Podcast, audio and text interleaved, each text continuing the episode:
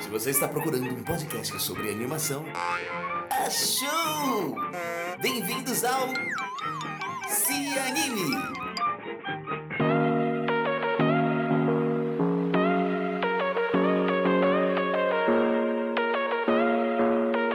Senhoras e senhores, queridos e queridas, apaixonados e apaixonadas pelo mundo da animação, está começando mais um Se Anime Podcast, o podcast de animação do site Cosmonerd, o podcast que fala sobre os bastidores, traz aqui conversas, papos sobre animação, e eu sei que você acompanha, agradeço desde já o seu carinho, a sua audiência sempre. Antes da gente começar aqui o episódio de hoje, quero dar alguns avisos, tá? Não deixe de seguir a gente no nosso Instagram, arroba Podcast. A gente já tem mil seguidores. O que significa?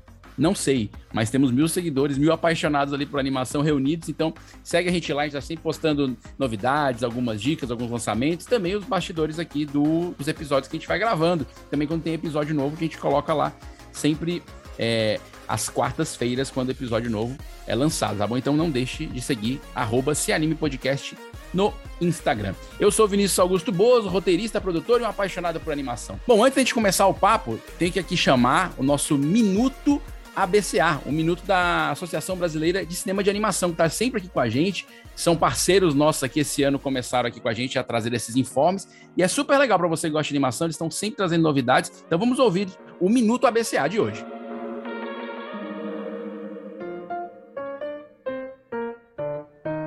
Minuto ABCA no Cianime, Anime. Um espaço para divulgação das mais variadas ações que envolvam animação. Olá pessoal, Felipe Souza aqui mais uma vez. E é com grande satisfação que anunciamos os contemplados da ação que realizamos em parceria com a XPPEN. Sorteamos entre nossos associados duas mesas digitalizadoras, uma Artist Pro 16 e uma Deco Mini 4. Os vencedores, Jorge Zagato Neto e Leandro Mendes, logo as receberão em casa. Parabéns a eles e muito obrigado a XPPEN pela parceria. Atenção você associado, vem aí a Policlínica, uma rodada de consultorias coletivas online sobre temas diversos, buscando fortalecer as conexões entre os associados da ABCA. Se o consultório se aprofunda em projetos com consultorias longas de seis meses, a Policlínica foca em assuntos mais pontuais. Para realizarmos mais esse projeto, queremos ouvir vocês. A partir de 10 de dezembro, abriremos dois questionários um para quem quiser se disponibilizar como consultor e outro para quem quiser deixar suas dúvidas e sugestões de temas. Os formulários estarão disponíveis na nossa bio até 10 de janeiro de 2022. A ABCA, Associação Brasileira de Cinema de Animação, é uma organização sem fins lucrativos que promove ações em apoio à pesquisa, fomento, formação profissional, difusão e distribuição da animação nacional. Se você quiser conhecer mais sobre a associação, pode nos encontrar no Twitter, Facebook e Instagram. Tudo sobre a arroba abca.animacal, sabe? Animação, mas sem a cedilha e o tio. Ou mesmo mandar um e-mail para contato@abca.org.br.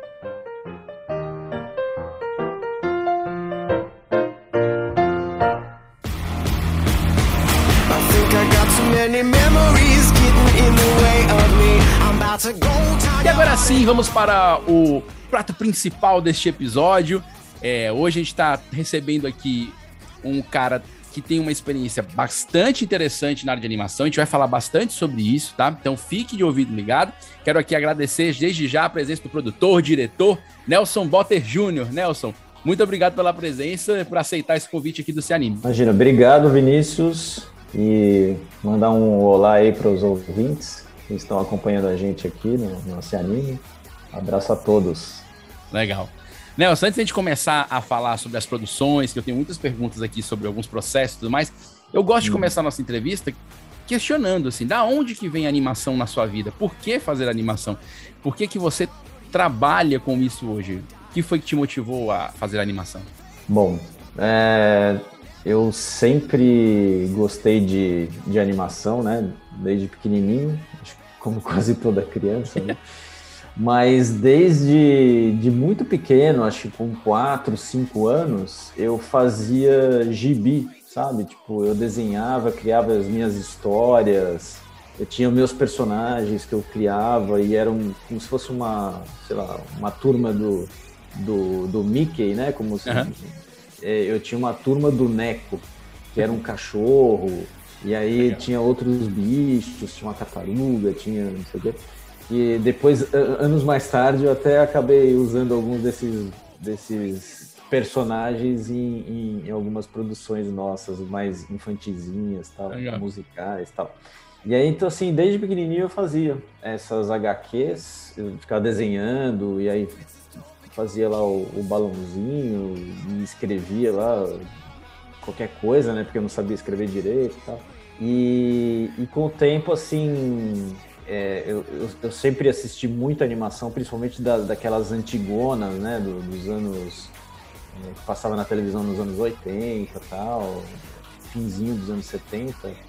E, e aí, então, assim, sempre foi uma, uma paixão muito grande, né? Depois, anos mais tarde, é, eu acabei me envolvendo com, com marketing, fui estudar publicidade. É, eu sempre tive essa coisa de ter uma produtora, mas acabou que enveredei para o lado da publicidade e, e acabei não, não, não, não, tocando essa, essa coisa mais de, de audiovisual. E aí depois anos mais tarde, eu, eu já estava é, cansado né, de trabalhar em empresa, em, em, grandes corporações, em departamentos de marketing, não sei o que lá. E eu meio que fiz um resgate. Eu, eu, eu queria trabalhar com, com arte, eu queria trabalhar com alguma coisa relacionada às produções que eu fazia. Eu, eu escrevia, então eu tinha livros publicados, tal, eu era escritor. E, e aí eu queria voltar para essa para esse mundo né, de, de, do audiovisual. E calhou que eu conhecia é, algumas pessoas da Cartoon Network, e aí, conversando com eles, me chamaram para escrever um roteiro para um projeto especial que eles tinham lá. E aí eu topei e depois sumiram, não falaram mais comigo, e aí um dia eu encontrei a pessoa, falei, e aí, não vai rolar aquele projeto, não sei o quê. Eu disse, ah, não, a produtora de animação que a gente estava conversando acabou não topando o valor que a gente tinha para fazer, não sei o quê. E aí eu falei, puta, mas eu, eu, eu tô montando uma produtora de animação. Na hora me veio isso na cabeça, eu falei, eu tô, tô montando uma produtora de animação, é será que você não quer me passar o briefing completo? Aí eu posso ver se dá para produzir e tal. E então eles me passaram, né, o, o que, que seria o projeto. Aí eu, eu entrei em contato com o Fernando Alonso, que é o meu sócio, que a gente estava buscando alguma coisa para abrir e, e, tocar juntos, assim, a gente estava pensando de repente numa editora, né? Uhum. E aí então é, eu falei para ele, ó, que você acha da gente montar uma produtora de animação? Porque ele também, desde pequeno, a gente se conhece desde pequeno, que a gente morava no mesmo prédio. E aí, então, ele também sempre adorou é, animação, é, HQs e tal. E então, ele, ó, quando eu falei, ele falou, puta, vambora. E, aí a gente é, acabou reunindo né, peças importantes para poder produzir e a gente, foi a primeira coisa que a gente fez foi esse projeto especial. E, e a partir daí a gente começou a fazer uma série de coisas e, e nós montamos essa produtora de animação, assim, foi meio no susto, assim, foi meio sem planejar muito, foi uma oportunidade que apareceu. E Isso era que ano, Nelson? E você? Isso foi 2000, finalzinho de 2006. Sim. É, que é... já era Tortuga, já. Já, desde o começo abri, a, a gente abriu como Tortuga é, esse, esse projeto a gente começou a fazer no finalzinho de 2006 e aí depois, em 2007 mesmo, a gente estruturou a produtora e abrimos ela, acho que no meio do ano de 2007, mas ela já existia, a gente já estava fazendo esses projetos e tal. Mas oficialmente ela foi aberta em, acho que em julho de 2007 ou junho. É, era um momento onde, é, assim, apesar do, da história da animação brasileira ter é, alguns exemplos de, de, de, de, lutas e de trabalhos brotando em alguns lugares do país, mas esse era um momento onde também não se tinham todas as empresas abertas, né? Antes daquele boom Exatamente. do Ancine, né? Então, é. então você tinha uma, uma, quantidade menor. Imagino que a Cartoon realmente estava, é, já tinha desistido de fazer mesmo, né? Se, se não tem empresa, é, não faz. Né? Exatamente. A gente pegou ali o, o a indústria estava engatinhando, né? Vamos dizer assim. Existiam já profissionais consagrados, né? É claro é, mas numa escala muito pequena, né? Então, assim, é, havia espaço, até hoje há, né? Existe. Mas havia mais espaço para você montar a sua produtora e, e conseguir, é, principalmente publicidade, né? Tinha, tinha muita produção de publicidade. Uh, você vê, a gente montou em 2007, né? E aí, é, naquela época, eu lembro que tinha na televisão, tinha acabado de estrear o Peixonauta uhum. e o Meu Amigãozão. Eram as únicas duas séries brasileiras. E tanto TV Pinguim, que era produtora do Peixonauta, quanto é, o 2D Lab, que era do Meu Amigãozão, eles eram, assim, os desbravadores, né? Os Sim, é. bandeirantes é. que estavam ali... Né? É, e aí, então, assim, eles foram um modelo para toda a indústria, né? E, e, desde, desde o começo, eu lembro, a gente frequentava o, o, o Anima Forum, por exemplo, que, que era do, do Anima Mundi, né? Que era a parte de indústria, né? E, e, a gente ficava vendo lá né, todo, esses novos produtores, novos entre aspas, porque eles já tinham uma, uma grande experiência em, em trabalhar em TV e tudo mas eles tinham acabado né, de, de, de, montar as produtoras próprias tal. E aí a gente ficava vendo e como que funcionava tal. E, e trabalhando com publicidade, né? Porque era a única maneira de fazer é, a empresa girar e produzir, porque é, ainda não existia essa indústria mesmo, né? De, de séries e, e longas metragens. Né? Sim. Então, assim, é... e aí eu lembro que, que nessa época a gente até já, já começou a pensar em, em, em, primeiros projetos, em ter assim as primeiras séries próprias, né? E só que não tinha para quem vender assim a ideia, porque ninguém recebia a gente, né? A gente tentava entrar na própria Cartoon Network, o pessoal se, se, já via que não, não tem dinheiro, não dá. É, todo o dinheiro que eles tinham na época para fazer uma série era destinado à turma da Mônica, Sim. que eles produziam, né, junto com a, com a Maurício de Souza e tal. Então, assim, não tinha espaço. É, a gente tentava falar com, com a Nickelodeon, tentava falar com outros e não tinha, não existia. É, você chegar lá e apresentar um projeto, eles até te recebiam, escutavam, mas falavam no final, olha, legal, mas a gente não tem dinheiro, não existe a menor perspectiva de produzir internamente, ou, ou produzir né, no Brasil, coisas locais e tal. E ficava tudo para ah, a gente volta a conversar. Tá? Até que em 2009 é, a gente, em 2008 na verdade, a gente é, conseguiu a gente participou de, um, de uma licitação lá na TV Cultura, que era para fazer um projeto especial também, que envolvia animação, envolvia um, é, fazer jogos também, que era mais ou menos o que a gente fazia na Cartoon, a gente fazia esses projetos especiais, uhum. então, é que era, era, um, era um jogo que a gente fazia na, era na época do Flash ainda, a gente fazia uhum. jogo em Flash na, num, num website tinha patrocinadores que, que, que anunciavam no, no Cartoon, e aí a gente então fazia esse jogo que era um branded content, ou seja, criava jogos que tinha ali a marca e de alguma maneira a criança tinha algum contato com aquela marca, mas de uma maneira muito suave, não era nada, né, assim, muito é, explícito, né, sobre o, o, o produto em si. E aí, então, por exemplo, é, a gente fazia esse, esse game e aí tinha que fazer todas as chamadas comerciais com animação. Então a gente produzia e, e tinha, tipo assim, eram 8, 10 spots de 30 segundos que a gente produzia e tal. E, e, a gente acabou em 2008 em, é, ganhando uma licitação lá na TV Cultura para fazer um projeto especial E aí a gente começou a fazer animações e tal, não sei o quê. E a gente começou a conhecer as pessoas lá. E aí a gente conheceu o pessoal da TV Ratimbum. Uhum. E, e a gente tinha um projeto e a gente resolveu levar lá para a pessoa e mostrar. E aí ele falou, tá, e legal, gostei, e quanto vocês precisam? A gente falou o valor lá na época, um valor muito baixo, é, que era para tentar viabilizar a produção. E o cara falou, tá bom, eu, eu a gente entra de coprodutor e coloca metade do dinheiro. A outra metade vocês se viram para arrumar. A gente falou, tá bom, fechou.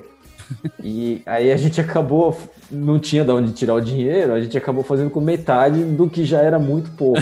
Mas era, mas era a nossa chance. É, mas é o jeito, é uma jeito. série, né? É. E, e, então isso foi em 2009. A gente produziu os nossos primeiros 13 episódios de uma série que chamava Mansão Maluca, do professor Ambrosio. Uhum. E como a gente não tinha dinheiro, era, era uma série de 5 minutos e meio, com 13, 13 episódios, a primeira temporada. Uhum. Aí estreou, depois a gente produziu muito rápido, sei lá, foram 6, 8 meses de produção. É, e aí quando estreou, é, fez sucesso. E aí o, eles falaram, pô, vamos fazer a segunda temporada. E aí a gente fez a segunda temporada com um pouquinho mais só de dinheiro, mas nada, não chegava nem no, no valor da, da, primeira temporada. Ó. E, e aí a hora que a gente começou a pegar no breu, né? A gente começou a entender como que funcionava uma produção de série e tal. E foi quando houve uma nova teve um, um, tipo um concurso que chamava Anima Cultura, que era da própria TV Cultura. E a gente entrou com, com um outro projeto que era os Under Undergrounds, para fazer um piloto. E a gente acabou ganhando uhum. com outras produtoras, né? Foram acho que umas oito produtoras que foram selecionadas para fazer um piloto. E aí cada produtora fez o seu piloto e des, des, dessas oito, eles iam escolher dois para botar uma parte da, assim, do, do orçamento para fazer uma temporada inteira. E a gente acabou sendo um dos escolhidos junto com, com uma outra produtora. E a gente recebeu um aporte para poder fazer a, a primeira temporada dessa série, os Under Undergrounds. E, só que a gente precisava conseguir todo o resto. Era, por exemplo, sei lá, o orçamento era de 2 milhões e meio e a gente tinha recebido, sei lá, não dava nem 500 mil. A gente tinha que levantar os outros 2 milhões. E aí, então, foi quando começou a, o fundo setorial nessa uhum. época. E até hoje as pessoas, algumas pessoas dizem que é dinheiro público, mas não é. Ele é um dinheiro que o próprio setor audiovisual gera através de recolhimento de, de impostos dentro da, da área mesmo. E é um imposto que foi criado para reverter para produções, né? Exatamente. Então, assim, e, e, aí, então, é, a gente entrou nesse fundo setorial e ganhou. E aí foi quando a gente produziu a nossa primeira série mais parruda mesmo, uhum são os Under Undergrounds, que aí Será era... que ano essa primeira temporada do, dos Under Undergrounds? Ah, foi... A gente ganhou em 2012. Só que acho que a gente produziu em 2013, porque o processo era um pouco Sim, burocrático, né? Demorava bastante é. e tal. É, então, a primeira é interessante temporada foi 2013. Eu posso ter enganado em um ou dois anos, assim, é. mas foi por aí. Eu acho interessante você contar essa história, porque, assim, no caso do. Primeiro que você e o, e o Fernando é, é, é, tipo uma dupla sertaneja, né? Só que de animação, né? Porque os caras conhecem desde a infância. Já uhum. traz a história toda, toda a sincronia né? da, da, da, coisa. Acho que isso também é, é um, é, uma, é um fator super positivo para vocês, né? E é. e é legal você contando essa história, para quem está ouvindo, compreender o lance de como as, as legislações e as regulações elas ajudam a projetos ganharem vida e ao canal ter conteúdo, né? Eu estamos falando ah. de qualquer canal, estou sendo aqui bem capitalistazinho nesse ponto. Uhum. É, é, TV pública, TV privada e tal. Para ter conteúdo de qualidade, você vê que toda a história de vocês passou pela regulação, né? Vocês conseguiram, vocês viveram antes, né? O durante e agora até, se depois desses dois anos travados, né? Mais de dois anos, na verdade, são um pouco é. mais de, desde o final do governo Temer meio travado e agora um processo travado total dos fundos, né? Que é, como você bem falou, um dinheiro que, que é dado pelo próprio setor para financiar o setor, para que o setor continue existindo. E isso é Sim. necessário para setores que não estão totalmente é, é, estruturados, que é o caso do audiovisual brasileiro, né? Não é completamente Exatamente. estruturado como indústria. É, eu lembro é, nessa época, né, 2009, 2010, que assim a, a gente ainda estava estruturando, né, o, o, audiovisual no todo, não era só animação, né? Mesmo live action, que claro já é uma coisa que, que tinha uma produção muito maior, né? Uhum. É, ainda não era muito bem estruturada, né? Era difícil você ver uma série brasileira na televisão. E aí o que que acontece? É, eu lembro que, que nessa época, quando começou a ter a lei da cota, foi assim, a, foi a mudança que fez com que se começasse a criar uma indústria, né? Uhum. Que é a lei, da, a lei dos canais, dos canais fechados, né? De ter uma, uma fechados, eles eram local brasileiro. Exatamente. Eles eram obrigados a produzir conteúdo brasileiro. Isso fez com que desse aquele boom né, na, na produção nacional. É, foi super importante. E aí, eu, eu, sei que um monte de gente é contra isso, porque usa o argumento de que você está obrigando as pessoas a assistirem conteúdos brasileiros. É, isso é feito no mundo inteiro, sabe? Tipo, é, na Europa existe a, a, a, cota é muito maior. Sim. No Brasil ainda é que é suave o negócio, é. sabe? É, na, na, na, Europa, por exemplo, a cota de streaming agora, por exemplo, na França, é, ela é progressiva. A Netflix, por exemplo, daqui eu não lembro quantos anos, se são dois ou três anos, vai, vai ter que exibir 60% do conteúdo. Sim. Vai ter que ser conteúdo europeu. Eu tava vendo o número aqui num evento que aconteceu aqui em Fortaleza, no Cine Ceará, né, que é um grande festival, e teve um evento de mercado, e estavam falando sobre essa questão da regulação do, do, do VOD, né? E a Letônia, por exemplo, né, que é um, para chutar assim, um país, digamos assim, fora do França, Itália, uhum. na Espanha, Portugal, é, a Letônia tem uma, tem uma cota de, de, de, de conteúdo local super alta para streaming, né? Então, assim, é, que não estou aqui menosprezando nossa querida audiência da Letônia, nossos amigos que nos ouvem na Letônia, mas, mas é, que eu sei também que cada país tem sua cultura, tem sua produção, mas eles se protegeram tão bem, um país bem menor geograficamente, com bem é, com menos pessoas vivendo no lugar, produzindo, e mesmo assim se protegeram, né? A gente ainda está aqui é. engateando. A, a, inclusive, fazer aqui um, um, uma informação importante: o relator da, da lei da regulamentação do, do streaming no Brasil é um deputado aqui do Ceará, do PDT, o André, ele estava nessa, nessa reunião e ele apresentou esses dados porque ele está lá com a, com a lei para escrita, né? Tudo leva a crer que caminharemos bem em ter uma regulação, porque ela precisa minimamente, né? Imagino que você, Nelson, Nossa, deva pensar nisso constantemente, muito. né? Não, não, precisa muito, porque assim, é, o que está acontecendo? Os canais de é, de canais fechados, né, como a gente falava antes, eles estão todos migrando para o streaming, uhum. né? Daqui, sei lá, 4, 5 anos, todos eles vão ser só no streaming. É, vai, mudar muito, né, a configuração de uma operadora de TV a cabo. E aí, se não existe a cota para o streaming, não existe mais a cota. Exato.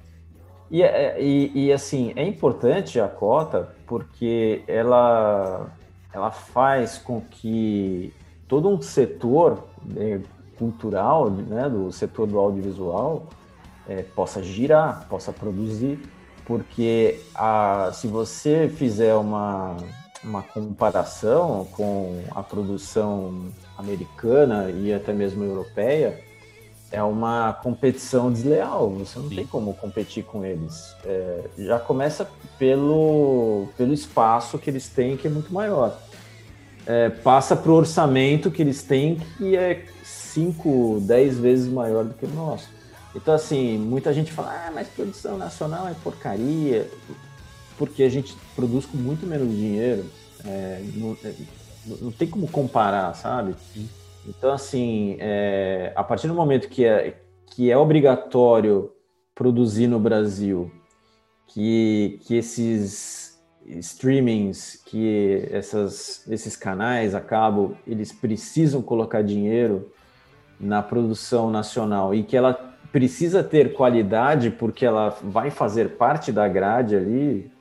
Então, aí você começa a produzir com mais dinheiro e você começa a ter mais qualidade, você começa a, a, a ter destaque. E não é à toa que nos últimos anos a produção, por exemplo, falando de animação, mas o live action é igual, a produção brasileira ela tem se destacado internacionalmente. Assim, é, nós começamos a ganhar prêmios fora, concorrer a prêmios fora, coisa que antigamente não acontecia, porque não tinha nem produção, né? É. E acho interessante porque você vivenciou isso na pele e, e eu costumo dizer assim, uh, o, o, mesmo, o mesmo problema que nós tínhamos com a TV paga, né, de não ter, quando não tinha a lei que determinava uma certa produção local no canal, agora é muito pior, né, porque o canal tinha 24 horas de programação, né, digamos assim, né, ou um grande grupo que ainda é. tinha dois, três canais. Agora no stream, ele tem gigabytes infinitos de, de programação. Então, tipo assim, se ele não botar é. nenhum conteúdo brasileiro, não vai ser nada mesmo. Você nunca vai ver na primeira fileirazinha é. lá do seu Netflix. Muito dificilmente você, você vai ver. E, e, o mais legal, né? Os números dizem, né, Nelson, que os conteúdos brasileiros dão certo, né? A Netflix até se posiciona assim, né? É, muitas vezes. Então, então não é por falta de funcionar, né? Que era até um argumento das pessoas. Funciona, né? Funciona. Funciona. Não, queria... não se, se, você, só para dar um exemplo, por exemplo, é, assim, para a gente pegar. Vamos falar da, da, da Cartoon Network, né? É, eu lembro que eles eram extremamente reticentes em, em, produzir coisas brasileiras, muito porque não tinha dinheiro, mas não tinha dinheiro porque não fazia parte da estratégia, né? Sim. E aí, a partir do momento que foi obrigatório fazer parte da estratégia, ter dinheiro para produzir coisas no Brasil, eles começaram a fazer produções que, que acabaram sendo as, as maiores audiências do canal. Né? A gente cita aí o irmão do Jorel, a própria turma da Mônica, eram campeões de audiência no canal. Sim. Isso aconteceu em Osvaldo, outros. Oswaldo, né, também. Qual? Oswaldo. Também Oswaldo, bem lembrado. Assim, o... e se a gente pegar outros canais, a própria Discovery Kids, a... o Peixonauta já, já tinha uma audiência muito grande, o meu amigãozão já tinha uma audiência grande. E aí quando veio o show da Luna, estourou de vez, assim, foi, era a maior audiência. Tá? Então, assim, é, se você dá a chance para a produção nacional e dá condições, aí é, as crianças elas gostam de, de ver uma coisa que existe uma, uma identificação ali, sabe? É, por mais que a gente tente fazer universal, tenha um toque de, de, de brasilidade, tem uma coisa que a criança identifica e, e vê do cotidiano dela ali, sabe? É diferente de desenhos é, americanos, tal, que mostra uma outra realidade. É, muitas vezes a criança não se enxerga ali. Ela vai curtir, vai gostar do mesmo jeito, mas assim, quando tem esses elementos que ela, ela nota, né? Putz, é, nossa, na minha escola é desse jeito, né? É. Não é igual aquela escola que eu vejo no outro desenho. então, assim, é, isso a, a, criança gosta e ela assiste mesmo, sabe? E falando de streaming, eu queria que você, que você falasse um pouco nessa experiência mega positiva que a Tortuga tem, de fazer, inclusive de fazer história, diga-se de passagem, né? Que o Pergaminho Vermelho é uma produção brasileira no Disney Plus e a primeira animação produzida especificamente para a Disney Plus. Isso é um desbravar de mares que eu vou te falar. Quer dizer, talvez agora, no meio de tanta coisa acontecendo, né? É, a gente tem tanta coisa acontecendo talvez isso não seja tão. não receba o devido destaque, pelo menos eu acho. Mas o fato de vocês conseguirem colocar uma produção brasileira na Disney deve ser para vocês um, um, um, assim, um troféu, né? É porque não existe a lei da cota. Ou seja, a Disney não é obrigada a fazer isso. Eles, eles viram o filme, gostaram e quiseram é, fazer a aquisição do filme. Deixa eu te contar a história inteira, né? Uhum. Na verdade, assim, o pergaminho ele ficou pronto no final de 2019. Uhum. E só que a gente resolveu, junto com a nossa distribuidora Vitrine, em lançar só na metade do ano de 2020. Uhum. Nesse, nesse período de outubro até julho, a gente ficaria participando de festivais de animação é, né, pelo mundo todo. E a gente cumpriu isso, a gente foi participando né, do, do, dos festivais tal. É, a gente ganhou festival em, em Moscou, festival nos Estados Unidos. É, fez uma carreira de festivais muito legal, muito bonita, assim. Só que a gente ia botar um, um limite, era até julho, e aí ia fazer o lançamento do filme. Entretanto, em março, com, com o surgimento do coronavírus, tudo mudou. Os cinemas hum. fecharam, e aí a gente pensou, bom, isso vai durar dois, três meses, vai dar para lançar em julho, né? A gente era otimista, né? Em março. e aí, aí aconteceu que nada mudava, nada mudava. E foi, foi arrastando, foi arrastando. Chegou o final do, do ano de 2020, é, a, a, vitrine chegou para a gente e falou: olha, é, você que vocês acham da ideia da gente procurar um streaming e tentar fazer o lançamento direto no streaming? Porque estava começando a acontecer isso, né? Uhum. É, tinham filmes que estavam programados para ir para cinema, mas com os cinemas fechados, eles resolveram lançar em, em direto na, nas plataformas, né? Tava acontecendo isso na Netflix, estava acontecendo isso na, na Amazon Prime. É, acontecia na Disney Plus, que ainda não tinha no Brasil, uhum. mas tinha já nos Estados Unidos e na Europa, e, e os lançamentos estavam acontecendo de, de blockbusters e tal. É, mesmo animações, né? Eu lembro que teve umas duas ou três animações que lançaram. A, a própria o Soul foi, foi lançado, né? É. Direto na, no streaming. E aí, então, foi, foi, foi por aí, inclusive, que o Soul foi lançado tal, e, e fez muito sucesso, tal, tal, tal. E aí o, a vitrine chegou e perguntou pra gente, ah, o que, que, vocês acham? Vamos procurar, de repente, um streaming e, e lançar lá, em vez de, de cinema? A gente falou, Vamos, porque a nossa produção era uma produção é, modesta, entre aspas, né? Era independente, era 2D, então, assim, em termos comerciais para cinema, não é tão interessante quanto o 3D, o estereoscópio, aquela coisa toda. E aí, então, a gente falou, não, vamos, é, conversa super bem com a linguagem do, do streaming, né, vamos. E o primeiro que eles procuraram foi a Disney, porque a Disney Plus estava para lançar no Brasil, uhum. Ia lançar em, acho que março, sei lá. E aí a gente, é, ele, eles procuraram a Disney Plus para ver se eles teriam interesse em fazer a aquisição do filme para lançar lá. A Dis, o pessoal da Disney já conhecia o nosso trabalho da, da Tortuga, né, aquela série que eu falei, a nossa primeira, a Mansão uhum. Maluca, do Professor Ambrosio.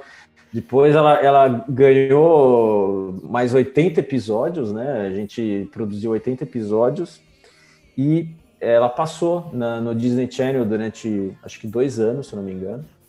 Então, assim, o pessoal já conhecia a gente, o pessoal da Disney e tal. E quando eles levaram lá para Disney, ofereceram né, o filme, eles é, assistiram, gostaram, acharam que, que tinha qualidade para entrar no catálogo. E começou uma negociação e, e aí, assim, para a gente foi, foi isso aí que você falou, foi um prêmio, assim, sabe? Tipo, é, só, só deles considerarem a ideia de, de, entrar no catálogo da Disney Plus logo no lançamento, não sei o quê, já era um negócio pra gente, assim, surpreendente, né? Até porque é, foi um filme que a gente fez com metade do orçamento, a gente não conseguiu captar tudo, a gente fez muita coisa na, na raça mesmo, na unha ali, a produtora botando dinheiro, né? Uhum. E aí, então, assim, é, foi, foi uma recompensa não só para a Tortuga, mas para todos os profissionais envolvidos no projeto, né? Foi, foi uma coisa muito legal. E, e aí teve. Era para estrear em abril. Se eu não me engano, a plataforma começou em março, alguma coisa assim. Em abril ia entrar.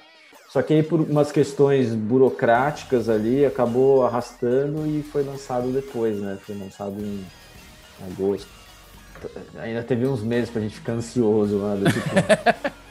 Imagina. E não podia contar para ninguém, tava é. fechado, não podia contar para ninguém, né? Então, é. Ficar dois meses com a, com a, surpresa sem, sem poder contar. É, né? não, mais, mais. Tava fechado. Desde a negociação, né? De, desde antes de abril, assim. É, tipo, uma loucura isso. E acabou sendo lançado em agosto, fechou, né? A, a, gente tinha fechado com eles antes de começar o canal no Brasil. Sim. É, então Já tava fechado. É. E aí, então, assim, é, foi, foram meses de ansiedade, né? Não podia contar tal. É. Acabou estreando em agosto, né? É, e aí, por exemplo, aí o, e, e o que aconteceu? O Pergaminho seguiu, a gente falou, enquanto não estreia, vamos continuar no, no circuito de festivais. E aí o Pergaminho acabou sendo selecionado para a Mostra Internacional de Cinema de São Paulo, em novembro. A estreia no Brasil foi lá, né, na verdade. Assim. Sim. É, foi aí. Você sabe onde a Nina tá agora? Ela cresceu, Juliana, e tá muito sem limites. Quero sumir, sumir!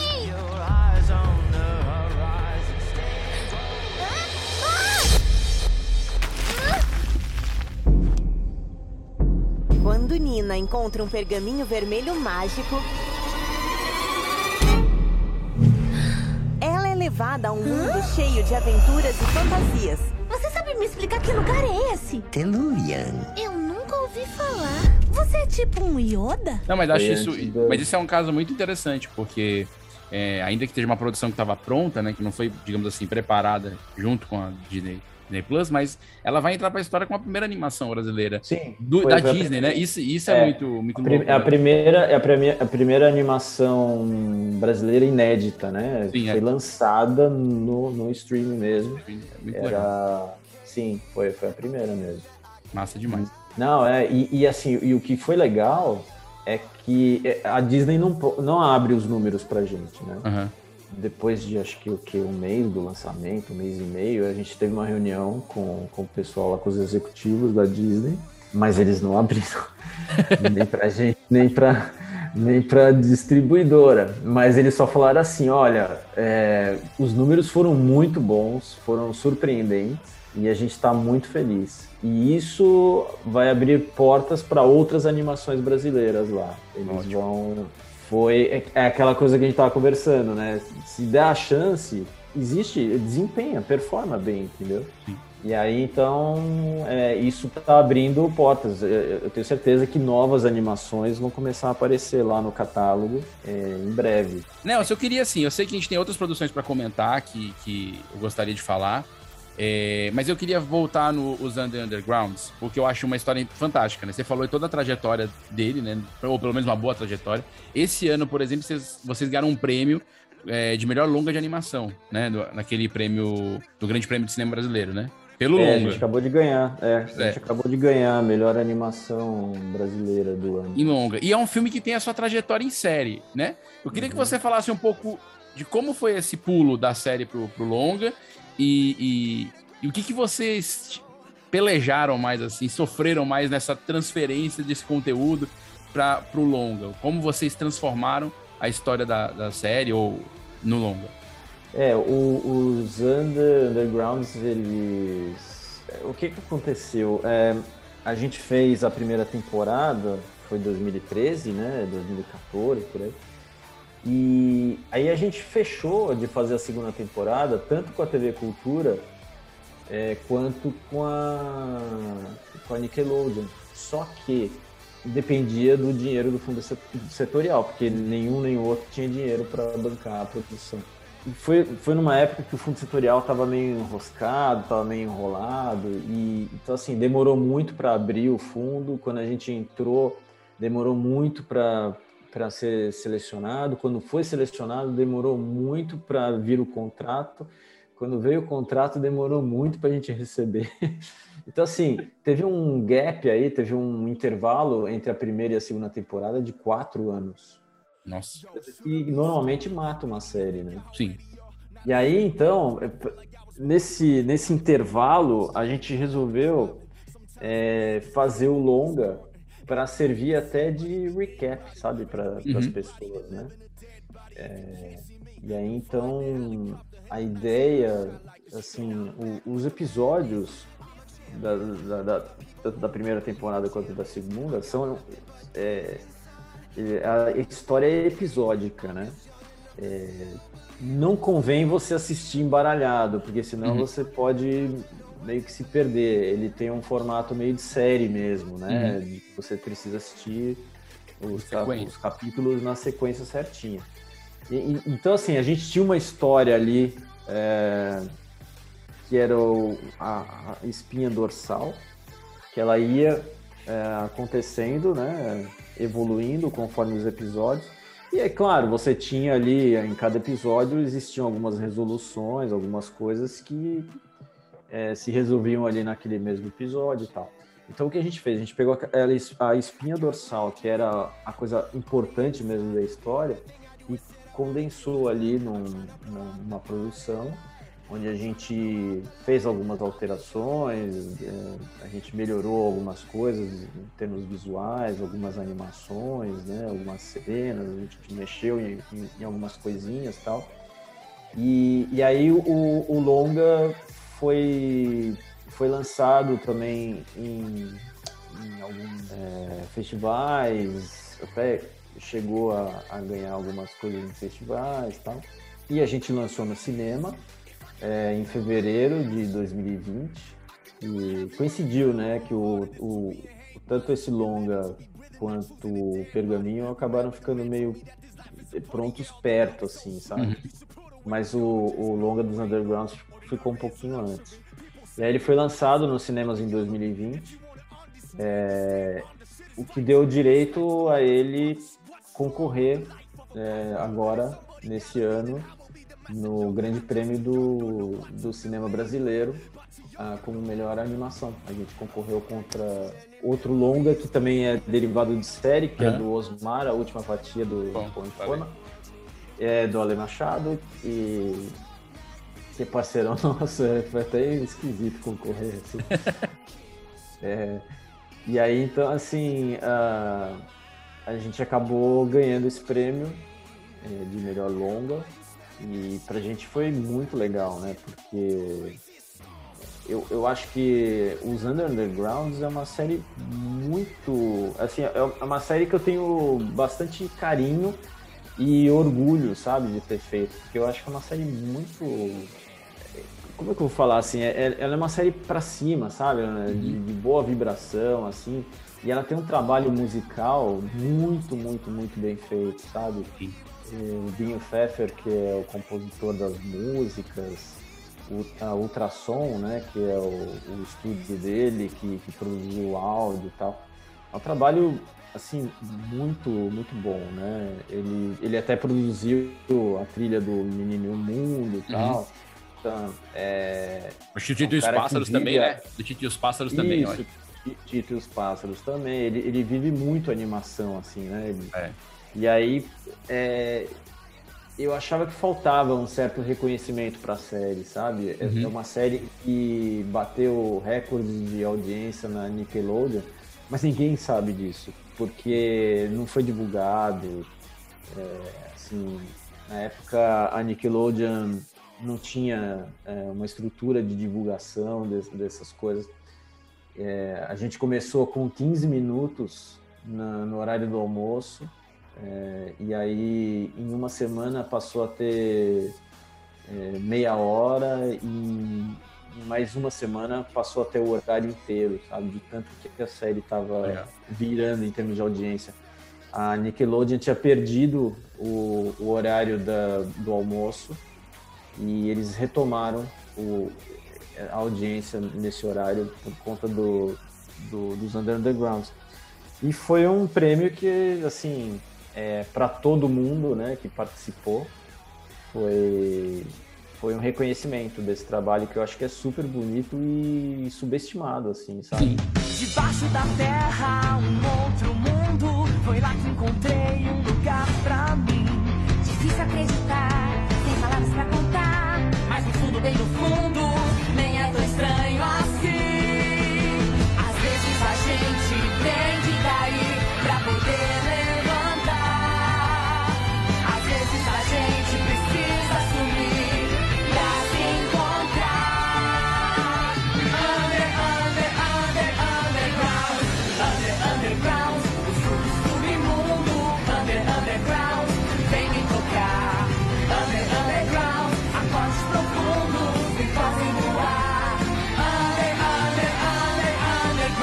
Eu, eu ia te falar exatamente isso. Eu tenho, eu tenho essa impressão muito parecida com você. Primeiro, a questão musical, que é fantástica mesmo. É, e, e esse lance de, de, É como se. Eu tenho impressão, tá? Vou fazer aqui um. Muito filosófico. Às vezes eu tenho impressão que, que a própria animação brasileira ela tem espaço para muito mais, mas a gente é, quase que não, não abraça, não consegue abraçar tudo, entendeu? A gente não consegue abraçar todas as séries como a, como a gente consegue abraçar o Irmão de Orel, por exemplo, por N motivos. É, lógico, são séries diferentes, são. Né, eu sou fã do trabalho do Orel, completamente. Falei isso aqui pro Zé quando ele veio aqui. Mas eu acho que é isso. A gente tem, a gente tem tanta gente e ao mesmo tempo a gente não consegue abraçar todos os, todas as séries que se destacam, assim. É, eu, eu, acho que o fato de ganhar o prêmio, é, o Grande Prêmio de Cinema Brasileiro, foi, foi excelente para isso, assim, porque coroou a série, né? E, e, uma coisa que eu acho super legal, né? Que é, é, você conseguir prêmios. Sempre que um 2D ganha prêmio na área de, dentro da área de cinema, né? Dentro da área de longa de cinema, eu acho massa, tanto aqui quanto fora. É. Que eu sou muito fã do 2D, gosto de, de 3D, não é uma questão de, de preferência, de gosto, mas é porque eu acho que às vezes o, parece que 2D é menos. O ser humano tem essa coisa: 2, 3 é maior, aí 3 é mais. Eu, eu, não curto muito isso. Pelo contrário, eu acho que. Eu acho, achei que foi muito legal. Assim, fiquei muito feliz também quando eu, quando eu vi a notícia do, do prêmio. E, e aí, nesse... inclusive, você, inclusive, você citou o Zé, desculpa uhum. te, te, cortar. Não, pode falar. Mas é, agora ele, ele, eles vão lançar agora, no, no começo do ano, longa-metragem do Tromba Trem, né? Sim, sim. Ele foi até. Quando ele veio aqui, é. ele estava fazendo finalização, fechando o áudio, né? É, então. Então e, aí assim, vai ter outro.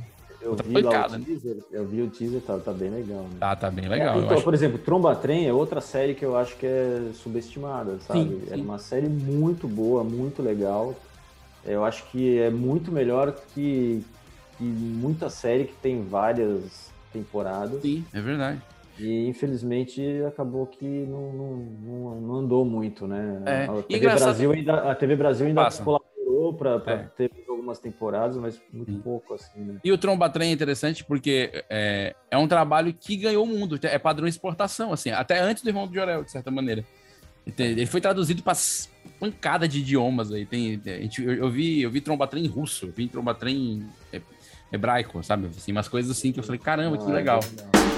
O amarelo caiu do céu e já não lembra de nada. Linguaruda medita no meio da estrada. A cidade da rainha eles carregam no vagão. Conhecendo um novo bicho, dia sim, dia não.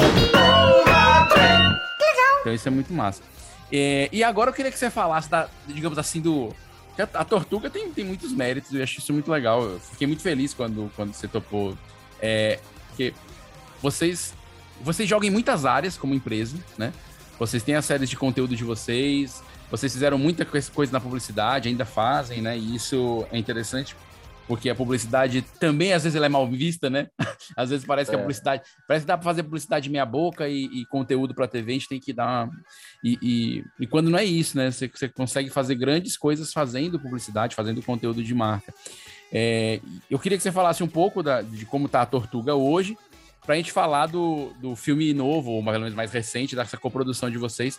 Falar em inglês o nome, só pra dar chiqueza. Save the Tree. Mas provavelmente vai ser Salve a Árvore em português. É, ou... alguma coisa assim, né? Salve a Árvore. a gente ainda não sabe direito. Ou uma coisa que não tem nada a ver, né? É, porque isso também acontece, né? Às vezes em inglês é, é, é, é Eu até pensei que talvez fossem dar o nome Salve o Parque no Brasil, sabe? Essas é, coisas é, é possível. Mas, é, mas qual, qual, foi a pergunta? Eu queria que você falasse um pouco da, da Tortuga, como ela tá hoje, ah, tá. e depois no finalzinho a gente fala do, uhum. do filme novo da coprodução, porque eu acho que é um estágio diferente para vocês Sim. também. É, a, a, Tortuga ela começou com animação, né? E aí depois, em 2016, a gente começou a fazer live action também. É, a gente fez um filme de comédia que chama O Amor no Divã. E, inclusive dá, dá pra ver na Netflix, tá lá quem quiser, tiver curiosidade. Uh, e a gente resolveu fazer um braço de, de live action, porque acabou ficando meio esquisito, sabe? Tipo, a gente era muito de produção de animação, aí de repente resolve fazer uma, alguns filmes de live action, e a gente achou que ia ficar meio, sei lá, estranho. E a gente abriu um outro braço de, de produção de, de live action, que chama Iron Chest, e a gente tem produzido filmes de terror lá, é, em inglês, é, assim, muito focado no mercado internacional. E em termos de produção de animação, a Tortuga hoje ela ela está produzindo é, uma animação adulta, um longa-metragem também. Porque que que acontece? É, só voltando duas casinhas aqui. É, desde o começo a gente queria produzir, fazer produções próprias. A gente uhum. usava a, a, publicidade como um meio de sobrevivência, né? Sim. A partir do momento que a gente começou a, a ter produção própria, é, a gente falou, ó, vamos dar uma freada na publicidade, vamos começar a fazer só quando for projetos assim é, de, de, de branded, né? Tipo animação é, mas que tenha alguma relevância, que faça algum sentido, sabe? Tipo, uhum. trabalhar, fazer, produzir a, a, publicidade só por produzir, a gente não queria mais. E aí, então, é, a gente começou produzindo as séries tal, mas o nosso sonho era fazer filme, não era, era uhum. cinema mesmo. E uma coisa que, que mudou um pouco, que foi um, assim, uma chavinha, né, que pra gente, é, foi a internacionalização da empresa. Eu, em 2016, saí do Brasil, fui para os Estados Unidos, fui morar lá, e tentar abrir novos caminhos para gente, principalmente de financiamento, né, uhum. para produções, porque chegando lá descobri que coprodução internacional com os Estados Unidos não ia rolar, porque eles não precisam da gente e não, não fazia sentido para eles. Sim. Então, assim, o que eles têm lá para oferecer para a gente é dinheiro. É, eles a partir do momento que você comprova que dá para você trazer esse dinheiro de volta para eles, eles investem na sua ideia. E é, depois de dois anos lá, eu resolvi é, ir para Europa. Eu, eu, hoje eu moro na Espanha, em Barcelona. E aí foi, foi, foi quando várias portas se abriram para a gente começar a fazer coproduções internacionais. Uhum. É, então, assim, o Fernando está lá em São Paulo, né? Continua tocando a, a produção e tal. E, uh, e eu fico abrindo mais, assim, é, novas possibilidades, né, projetos e tal. E aí, então, só para voltar, é, a, a, gente está mais focado em fazer cinema nesse momento do uhum. que televisão em si. É claro que é, havendo a oportunidade de fazer novas temporadas do, do, dos Undergrounds ou das, das, outras séries que a gente tem, é, a gente vai fazer. E a gente tem novos projetos de série também, que a gente está conversando com alguns canais, mas o nosso foco principal é longa-metragem, é o que a gente mais gosta de fazer e o que a gente mais quer produzir, né? Então, é, a gente está muito focado em, em coproduzir é, né, com, com outros países, porque te eleva a um patamar acima, sabe? É, filmes onde, por exemplo, eu, o que você citou, Save the Tree, é um filme que o, o orçamento total dele é de 12 milhões de reais. É, no Brasil a gente não ia fazer esse filme. Sim. Não tem como. A gente mal consegue levantar 4, 5 sabe? É. Aliás, hoje em dia não consegue levantar não, tá nada. Tá nem, nem isso, é isso que eu ia falar. É. hoje em dia nem isso. É, é zero. Então, assim, é um filme. É, e aí é um patamar acima, sabe? Você, você tem a oportunidade de, de trabalhar numa produção maior como essa, que ainda é considerada pequena aqui em termos de Europa, né? Sim. É, é uma coprodução aqui com a Espanha, com uma produtora que chama Baleuco e uma outra produtora mexicana que chama Polar. E assim, é, é um filme bem legal que, que conta a história de, um, de uma lenda antiga é, dos Pirineus que diz que para cada árvore existe um gnomo, um duende ali que protege essa árvore e tal. E aí essa história conta que tem um parque numa cidade que o prefeito resolve acabar com o parque para instalar antenas de celular 5G e tal. Então, assim, é, aí os gnomos têm que, com a ajuda das crianças, porque só as crianças conseguem enxergar os gnomos, é, com a ajuda dessas crianças, eles vão tentar impedir a destruição desse parque e tal. E é uma metáfora para falar da destruição da natureza, né? Que Sim. tinha ocorrido aí. E aí, então, esse foi, foi a nossa primeira grande produção, né? Vamos dizer assim, porque mesmo Pergaminho, é, apesar de ter tido esse reconhecimento e tal, não, a gente até concorreu a, ao prêmio, aos prêmios Platino agora no, em Madrid, foi setembro, outubro, e aí foi um grande reconhecimento, né, para a gente, né, para o Pergaminho Vermelho, tal, tá num, numa premiação internacional também, sabe? Mas não é uma, uma produção do tamanho como é a do Save the Tree, que é um 3D, é, foi a nossa estreia também no, no, no 3D, Uhum. cinema de, né, de, de animação 3D. Então, assim, é, foi, foi uma experiência muito legal porque existe um intercâmbio também, né, de métodos de produção que você vê que são diferentes, né, nos países. Sim. Ah, assim, o profissionalismo da, da- dos produtores espanhóis é impressionante, assim, sabe? É uma coisa que a gente não está muito acostumado no Brasil.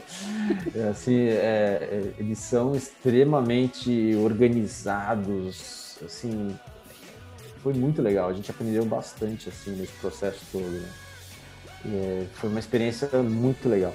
E agora a gente está produzindo ah, internamente uma, essa, essa animação adulta, né? uma, uma longa-metragem, é, uma comédia romântica.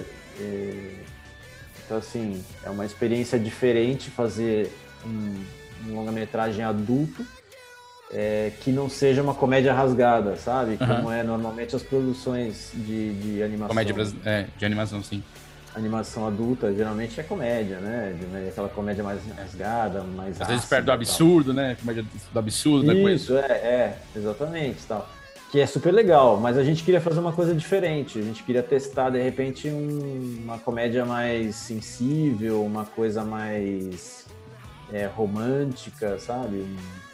E aí, então, é, é um, é um filme que chama Nosso Louco Amor, é um título provisório, a gente não sabe qual é que é esse, com a distribuição da H2O. E, e a gente está começando agora a produzir a animação. A gente acabou de terminar o animativo e a gente está fazendo os primeiros testes de animação e está ficando bem legal. Assim, é- tem todo o, o, é, é- o filme ele é meio comercial em termos Uhum. de roteiro, mas o, a, a estética dele é extremamente artística, sabe? É Assim, 2D, né, também? 2D, 2D. Tá ficando super bonito, assim. É, o traço dos personagens, o contorno, cenário, tá um negócio muito, muito, muito bonito. É, e, e o contraste, né? Ele tem essa coisa muito artística, mas tem essa veia mais comercial de ser uma comédia romântica, uma história, né? Que pode agradar aí a gregos e troianos. né? Sim. Então essa, essa é a nossa produção de animação do momento, assim.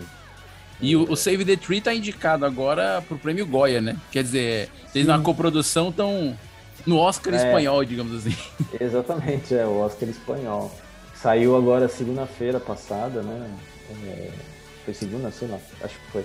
E aí, é, é, é, para nossa alegria, o Save the Tree foi indicado. E assim, a gente está muito feliz de, de poder estar indicado a, a, outro, a outra premiação internacional, né? Assim, isso para a gente é, para esse projeto de internacionalização da produtora é muito importante, né? Porque a gente acredita que para chegar nesses patamar, patamares maiores de produção tem que ser na, com a coprodução internacional. É. Depender só da produção dentro do Brasil, você vai depender do streaming gostar do seu projeto, abraçar ele e resolver transformar num original. E assim, a chance disso acontecer é. é muito pequena. Por mais que você tenha um lastro grande de, de produções e tal, é, não acho que o foco dos streamings agora, pelo menos agora, nesse momento, é produzir animação no Brasil, sabe? Sim. Mas eu acho que isso vai mudar daqui a pouquinho. Tem a, a Netflix agora vai fazer duas séries brasileiras. É, acho que o Menino Maluquinho já deve estar até quase pronto aí. E eu acho que isso vai cair naquela história que a gente falou. Os números vão ser bons, como aconteceu com o Pergaminho na Disney. e vai dar uma, uma mexida, sabe? Vai dar uma. é, Vai, vai ser bom, vai abrir portas aí pra gente poder começar a produzir mais pros streamings, né? Mas esse, esse. Você não pode ficar dependendo do streaming para tentar saltos maiores, né? na- na- É, o ideal é que a gente conseguisse ter alguma alguma estrutura, né? Que, é- que esses são os objetivos das leis de regulação. Que é- tem gente também que pensa que a regulação é para a gente ficar escravo dela o resto da, da vida. Não, não deveria ser. É para a gente começar a regular, a indústria se fortalecer e depois a- as legislações são para fazer a manutenção dessa indústria, né? Só que a gente não deu nem tempo de ter essa indústria. principalmente, principalmente dar chances para novos produtores aparecerem. Sim. Porque assim, é, a, a nossa chance, é, quem deu foi a TV Cultura, a primeira. Mas sem o fundo setorial, talvez não, não, não teria uma continuidade isso, Exato. sabe? É, o, fundo, o fu- fundo setorial foi, assim, essencial para que a gente pudesse, depois de, sei lá, estamos falando aí de oito anos, dez anos, é, poder falar, olha, o- o- as nossas produções hoje estão concorrendo a, a- a prêmios internacionais, a não sei o que lá. Por quê? Porque a gente teve chance. né? Alguém foi lá e deu a chance, foi o fundo setorial, né? Então, assim, é, é- é primordial o fomento para que es- esses novos talentos possam aparecer, possam surgir, sabe? É, eu, eu acredito muito que o, o Brasil tem um potencial criativo para animação muito grande. A gente tem muita gente boa. Não é à toa que tá difícil de achar é, gente para trabalhar na- nas nossas produções agora, porque tá todo mundo trabalhando para fora. Assim, né? é, a gente tá uma evasão. Antigamente a evasão de talentos era física. As pessoas saíam, iam morar no Canadá, iam morar nos Estados Unidos e, e Hoje não é mais trabalhando. física, né? é online. Não é mais física. Hoje, ó, né? Eu, eu tô aqui em Barcelona. Eu tô em Fortaleza. E eu, e eu Então, você não tá pretendo me mudar em Fortaleza para trabalhar com audiovisual. Não é? É, então, é, né, então veja, assim, é, é, hoje é, eu vou falar com, com uma pessoa que normalmente trabalha com a gente, ele vai falar, ah, puta, cara, não vou conseguir porque eu tô prestando serviço para três, quatro estúdios canadenses, por exemplo. É. Porque além dessa questão é, de não precisar mais estar físico no local de trabalho, a, a questão do dólar com o real fez com que a nossa mão de, de obra ela é boa e barata para eles. Sim. Então, assim. é, Aí dá mais chance ainda para essa evasão, né? Porque a gente não compete nem fin- financeiramente falando, a gente não, com- não tem como competir. né? Exatamente. E assim, e, e, e, e tá certo o, o animador, o ilustrador, é, que, que, que vai prestar serviço para esses outros países, tá certo, porque vai ganhar bem, é, vai, vai ter, vai participar de produções que tem muito mais vitrine, né? Que, que tem uma, uma vi- visualização muito maior, assim. Ao, ao mesmo tempo, a nossa produção interna é ruim, né? Porque dificulta. Sim. Mas eu, eu acho que isso é um sinal de que o brasileiro ele, é, ele, ele tem muito talento e ele precisa ter a chance, ter a oportunidade. É. E o fomento público, né? Essas, todas essas leis de incentivo, elas são essenciais para que isso aconteça, né? É, e hoje, na verdade, uma pequena produtora, um pequeno estúdio, ele acaba ficando no mesmo balaio de uma grande produtora e de um grande estúdio. E, e isso é entendido. Né? É, é- é- é claro que a gente entende isso porque faz porque a gente não tem algo estruturado, né? Mas você imagina, uma, um, estúdios que tem longas, né? E tal, estão no mesmo balaio de uma pequena produtora, de um pequeno estúdio que está começando a fazer sua primeira série, vai começar a encarar a primeira série. Então, assim, é, é- é- a, a disparidade fica grande, né? A competição fica difícil né? E, e- e- e aí não gera, não gera continuidade. Mas eu, eu torço para que essas coisas mudem. Se pelo menos o fundo setorial voltar a andar, que ele volta a injetar dinheiro no audiovisual, né? Isso aí é um, É, é um passo. parece, né? parece que vai voltar. Eu É, espero que ele volte, mas ele volte mais rápido do que ele era antes. Porque Exato. continuar com a mesma. é, não é só burocracia, né? Existe uma série de fatores É. ali que fazem com que o processo seja lento. É, a gente corre o risco de chegar, sei lá, em 2023 2023 sem nada. Sem nada, né? Sem nada, nada. Porque tudo que tá funcionando agora, tá funcionando porque ainda tem dinheiro lá de trás, né? Exatamente. Nada É, essa funcionando produção- novo. Exatamente. Essa produção que a gente tá fazendo, que eu falei do Nosso Louco Amor, esse filme de longa Uhum. de Adulto? animação adulto, é dinheiro de 2018. Pois é. E você ainda, você ainda teve essa sorte de 2018 tá funcionar o projeto de vocês, porque é, é, se, a gente, se a gente observar o que tá parado, tá parado um pouquinho de antes disso. E como, Sim. como você disse, no tempo dela funcionando, mesmo nos tempos É. do fundo caminhando, caminhava muito devagar. Sim. Né? Não, o que aconteceu foi o seguinte: é, logo que a gente ganhou em 2018, é, eu lembro que, que a gente teve uma reunião no dia seguinte, assim, do tipo, vamos preparar todos os documentos. Porque o que que acontecia? Você ganhava, aí você, ah, legal, tal, eu vou mandar os documentos, tal, tinha um prazo, você, então, tipo, lá, você tinha 120 dias para mandar o documento. Pô, às vezes você nem mandava com pressa, porque você estava fazendo outra coisa, tal, sabe? Tipo, você criava um, um cronograma. A gente, no dia seguinte, falou, ó, vamos, vamos recolher todos os documentos que precisa e vamos mandar amanhã, porque vai parar. A gente já, já sabia, já existia... já um tava sinalização sentindo esse- Você falou que ia parar. Então, assim, o dinheiro, é, apesar de existir a...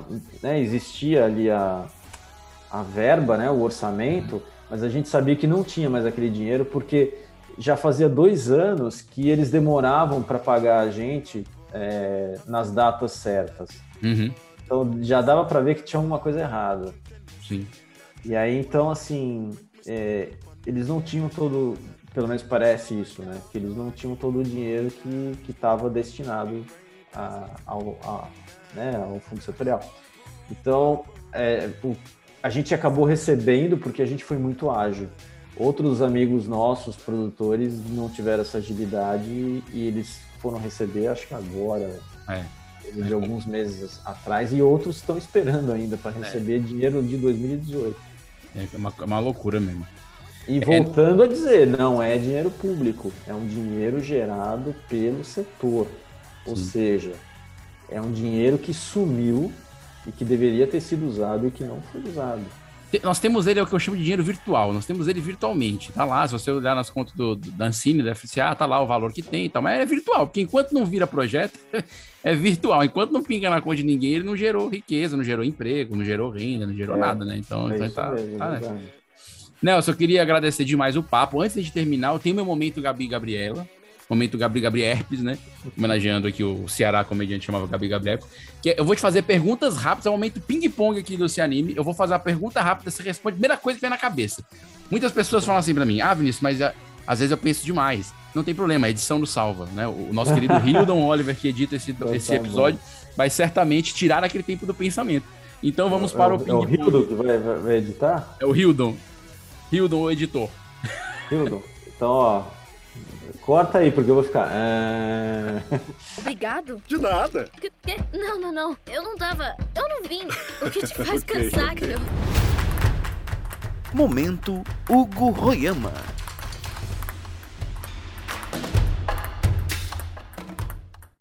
Nelson, se você tivesse que trabalhar em uma animação, uma única animação, assim, que, de qualquer lugar, né? De qualquer lugar, que animação você queria ter participado? Eu queria ter feito parte desse projeto aí. Aí, já vai ter Já que pensou? Tan, taran. É, a viagem de Shihiro. Qual que é o- a memória afetiva que você tem mais marcante da sua infância com animação? Qual que é a animação mais marcante da infância? Que é Speed Racer. Agora você entregou a idade, né, Nelson? Mas tudo bem. Não precisava.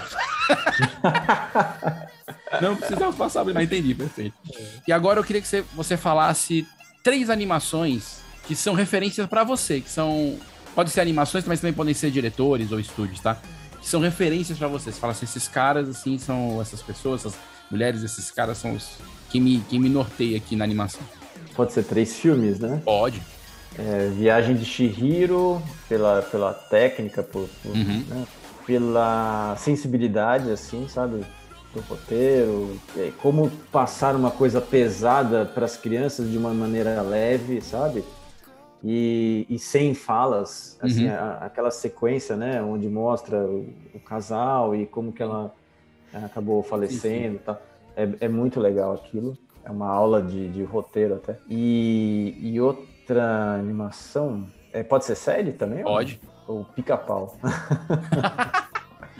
Genial, é uma, uma boa mistura.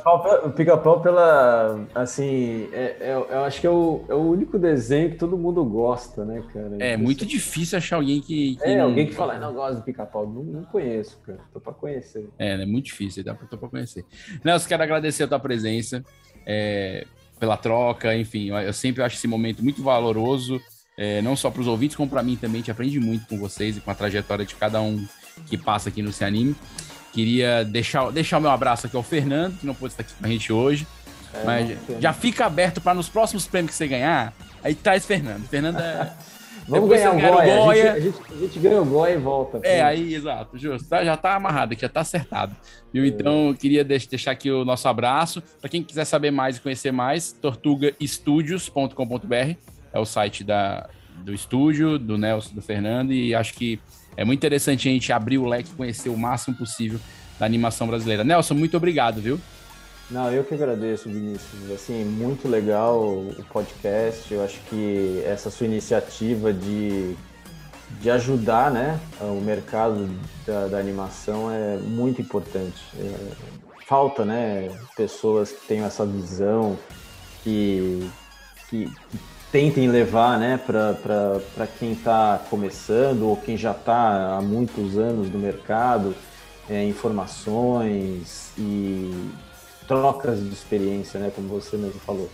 Eu acho que isso é muito rico, né? E agradeço de- o convite, foi muito legal, adorei o papo. Massa demais. Bom, gente, você que está nos ouvindo já sabe, né?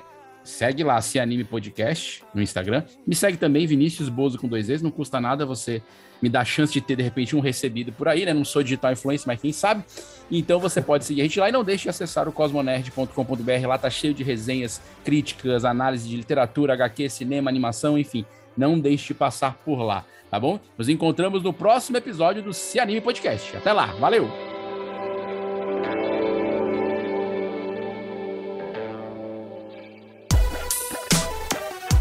Esse podcast é editado por Radiola Mecânica. radiolamecânica.gmail.com